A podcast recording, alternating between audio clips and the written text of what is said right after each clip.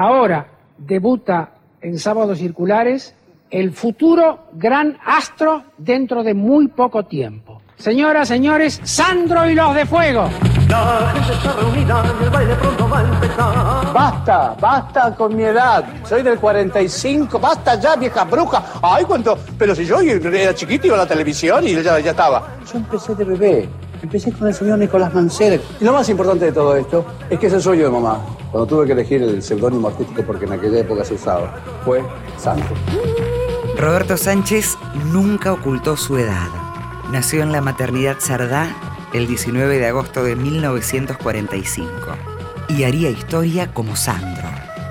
Por siempre, Sandro de América.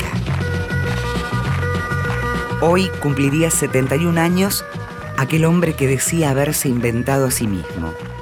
El chico de Valentín Alsina, el vecino de Lanús, el ídolo que empezó a cantar en la escuela el 9 de julio de 1957, cuando su maestra le pidió que hiciera una imitación de Elvis Presley. Y ensayé para hacer fonomímica. Yo no quería cantar, ¿no? Y eran los discos de pasta de 78. Entonces la cosa era que eran dos canciones. Bueno, va el primer tema y cuando el DJ que va a poner el segundo se le queda el disco y se da rompe. Y yo empecé a cantar a capela. Y ahí descubrí que realmente era mi carrera. Entré en el bachillerato, en el colegio Mariano Moreno, y ahí fui bastante mal alumno.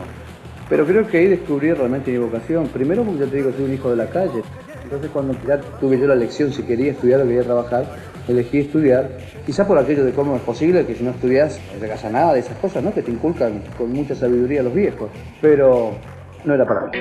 Te invitaré a bailar rock and roll, nena. Vivió el frenesí que generaban los movimientos pélvicos de Elvis y la Beatlemanía. Explotaba el rock por los poros y Sandro se sumó a la movida. Palpitaba al ritmo de una corriente musical que en su propio país molestó a algunas agrupaciones pseudo-moralistas que veían en Sandro una mala influencia para los jóvenes de entonces. La presentación de Sandro y los de Fuego en el programa Sábados Circulares, conducido por Pipo Mancera, fue el puntapié inicial de una carrera que lo llevaría fuera de las fronteras. El 11 de abril de 1970, el gitano llegaba al Madison Square Garden de New York. Desde el Bell Forum del Madison Square Garden en la ciudad de Nueva York asistiremos al primer recital que vía satélite brinda un cantante en el mundo.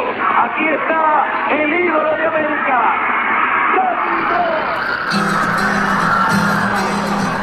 La prensa norteamericana llegó a decir que era el Tom Jones latino. Rosa, rosa, maravillosa, como pena de sufrir. El Madison deliraba. Rosa, rosa, dame de tu boca esa furia loca que Cacho Fontana fue el elegido para presentar a Sandro aquel sábado de abril, mientras los norteamericanos seguían por televisión el lanzamiento del Apolo 13. Fui a presentar ese, ese espectáculo en Madison, que fue después de una entrega de premios que hizo Canal 9. Pues yo le digo a Romay, ¿quién va a presentarlo a Roberto?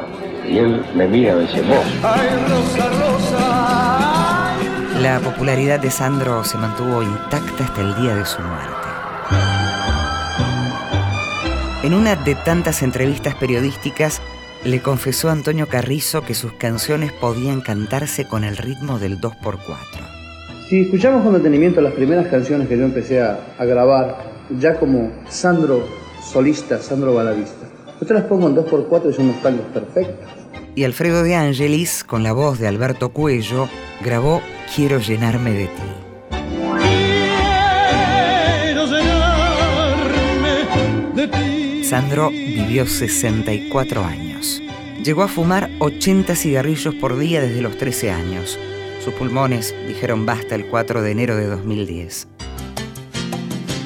Se dio el lujo de cantar con los rockeros de otras generaciones, que le reconocieron haber sido el pionero del rock en idioma propio. Pero yo me quedo bailando, bailando en la vereda. Sandro de América, un, mito hecho realidad. Hasta las estrellas. Una producción de contenidos. Radio Nacional,